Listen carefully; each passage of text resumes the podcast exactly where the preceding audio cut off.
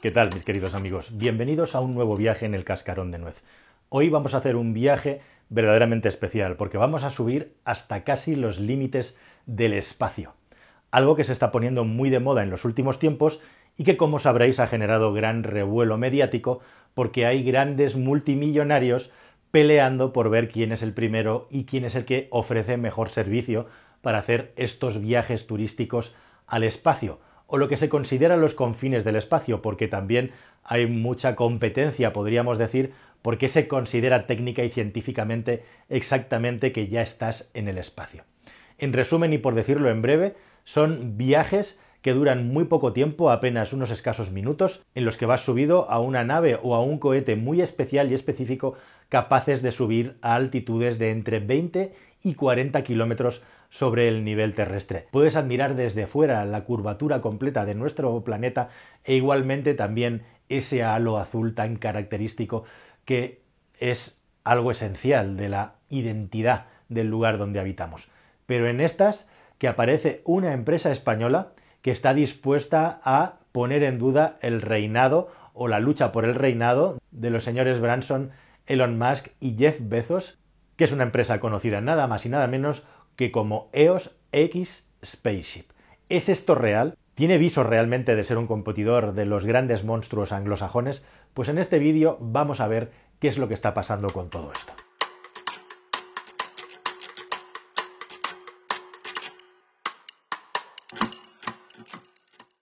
Kemel Carvaji o Kemel Carvachi, como quieras decirlo en español, es la persona, un personaje desconocido, salvo en su ámbito privado y empresarial, que está detrás de este proyecto de EOS X, que se parece, por cierto, mucho en el nombre EOS X Spaceship al nombre de SpaceX, que pilota y capitanea Elon Musk, como una alternativa a los viajes tripulados a los confines del espacio y la Tierra, a esos límites que propone un tipo de viaje espacial totalmente especial y distinto al de estos emprendedores americanos que básicamente lo que hacen es lanzarte con un cohete hasta ahí arriba para luego, pasados unos minutos, volver a la Tierra. ¿Qué es lo que propone este proyecto? Pues bien, esencialmente lo que propone es un viaje mucho más pausado y mucho más disfrutable, un viaje de nada menos de seis horas en las que se va a subir hasta una altitud de 40.000 metros muy despacito y que igualmente promete una caída muy suave, como digo, un viaje de ida y vuelta de nada menos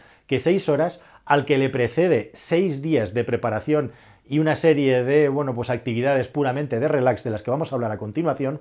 y que, como digo, ofrece una experiencia completamente distinta en la que ni siquiera vas a tener que ir atado, ni siquiera vas a tener que llevar arneses, ni ningún tipo de sujeción, porque no va a ser necesaria. Y te estarás planteando, ¿y cómo narices me está estallando la cabeza? ¿Es esto posible? Pues muy sencillo. En teoría todo esto se va a conseguir con un gigantesco globo de helio, que sabéis que es algo que se ha puesto muy de moda, de utilizar globos de helio para subir a grandísimas altitudes cerca de lo que es el espacio puro, con los que poder transportar cualquier tipo de objeto o hacer observaciones de la Tierra o incluso mediciones meteorológicas. Pues el mismo concepto de globo de helio que se vende igualmente como algo tremendamente ecológico y limpio es la idea, es el concepto que esta empresa, que este proyecto quiere trasladar a los viajes subespaciales. Una cápsula sobre la que concurriría un gigantesco globo de helio, se habla, sin dar muchos más datos y referencias, de un tamaño idéntico al de un campo de fútbol para poder alcanzar todas estas altitudes e ir subiendo, como digo, a muy baja velocidad para disfrutar del viaje y de una experiencia completamente distinta. Sería algo así, te lo puedes imaginar, como si has estado en el London Eye o en cualquier tipo de noria de estas modernas, que a su vez es un mirador, estas cápsulas ovaladas, totalmente acristaladas, en las que te puedes mover libremente y puedes tener absolutamente visión 360 grados de lo que está pasando a tu alrededor. De hecho, esta experiencia se combina, como digo, sin ningún tipo de sujeción, ni arnés, ni nada especial, con un bar incluso a bordo en el que, por cierto, no se sirve alcohol, no sé si para que la gente no se ponga muy tonta, Igualmente también puede ser para atraer a aquellas personas de religión musulmana mientras disfrutas de tu viaje por el módico precio de 150.000 euros, es decir, una fracción de lo que pagan los millonarios que son subidos al espacio por estas empresas nuevas o por un cohete ruso. Y justamente aquí, en el tema del precio, pero en otras muchas cosas, es cuando comienzan los problemas.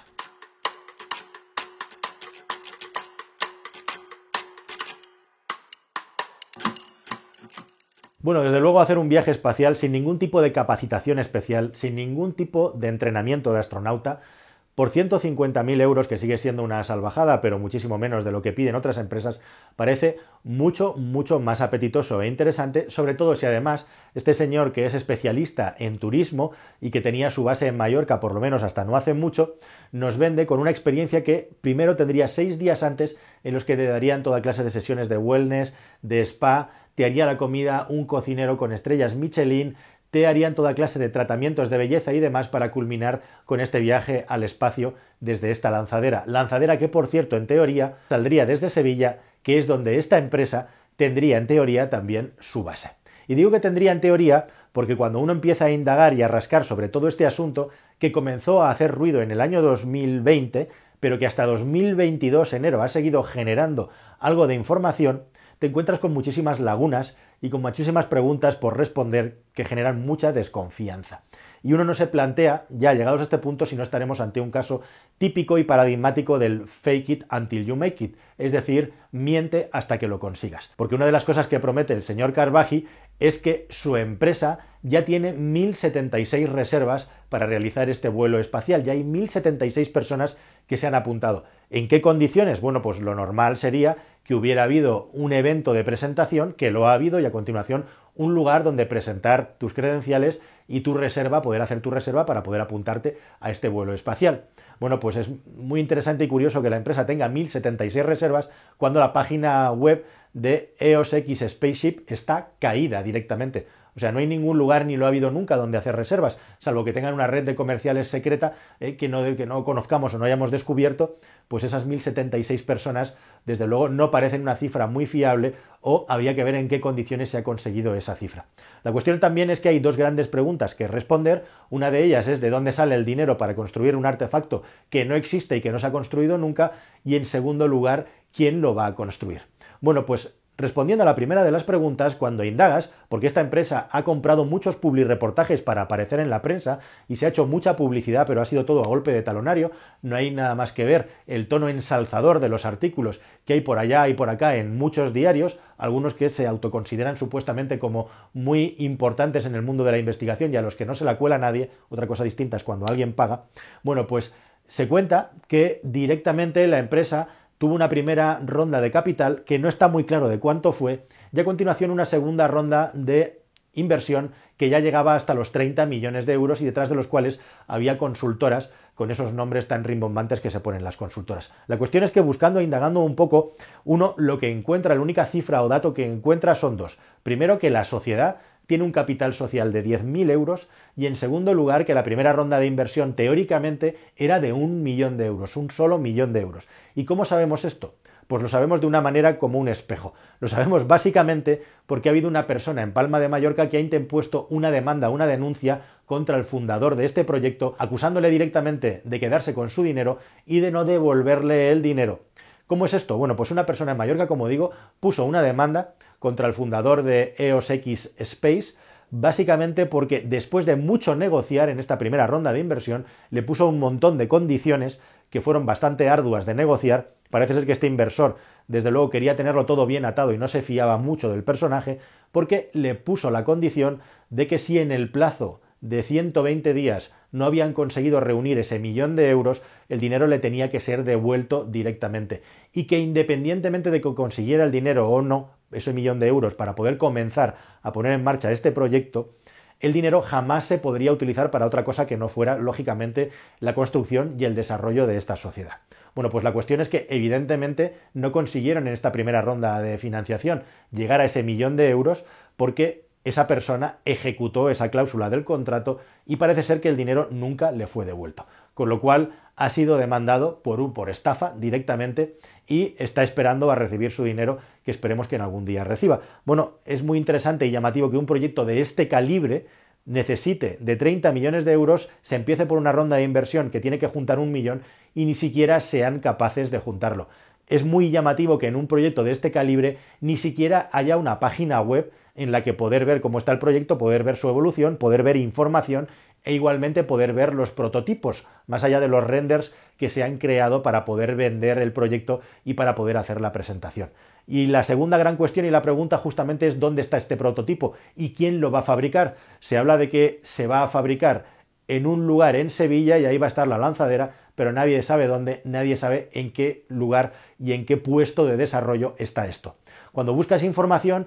aparece que los encargados de desarrollar este proyecto son varias empresas de ingeniería aeroespacial españolas y yo he estado intentando contactar con ellas y con alguna de ellas he conseguido contactar. Primero de todo, en ninguna de las páginas web de estas empresas, que son empresas aeroespaciales de bastante tamaño e ingeniería, aparece noticia o información alguna sobre el proyecto. Pero eso sí, si llamas al menos a una de las más importantes, es una empresa que se llama CT Ingenieros, sí que a través del teléfono, que muy amablemente tengo que decir que me han atendido y muy profesionalmente, me han estado explicando que efectivamente CT Ingenieros es algo así como el líder del desarrollo de este proyecto, que han sido contactados en ellos y que han tenido a una persona trabajando en el proyecto básicamente para dimensionar cuáles eran las necesidades de materiales para construir esta cápsula, cuáles eran las certificaciones y capacitaciones necesarias, porque cualquier objeto que levante del suelo tiene que tener una serie de capacitaciones aeronáuticas e igualmente también todo lo que es el estudio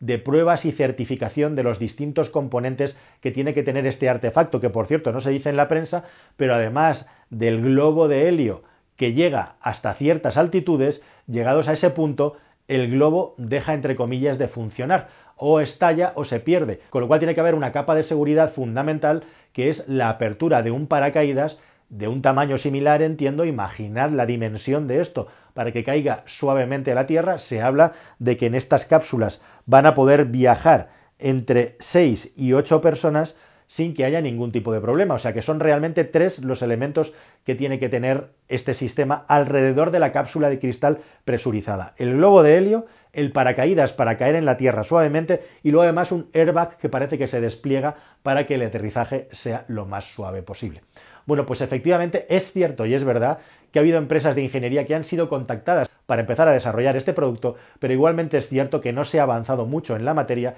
y que la cosa se ha quedado ahí y que de hecho ninguna de estas empresas publicita públicamente los avances en el desarrollo de este producto. Y esto es lo más curioso e interesante porque la empresa está vendiendo que los primeros vuelos de prueba van a ser a finales de 2022 y que en 2023 van a comenzar los vuelos comerciales y que está previsto el objetivo es que para 2023 haya ya 3.000 reservas. Imaginad, si estos 1.000 clientes potenciales ya firmados con la reserva fueran eh, realmente reales, valga la redundancia, la empresa dispondría ya de 150 millones de euros. Evidentemente entiendo que no se les habrá pedido toda la suma, toda la cantidad que hay que pagar esos 150.000 euros. Pero si, por ejemplo, se les hubiera pedido un 10%, 15.000 euros, pues echan las cuentas tendrían ya al menos 15 millones de euros para trabajar en el desarrollo de un producto que ellos mismos dicen que necesita de 30 millones de euros para terminar su desarrollo. Así que en resumen y en definitiva, nos encontramos ante un nuevo caso de fake it until you make it, es decir, se está vendiendo un proyecto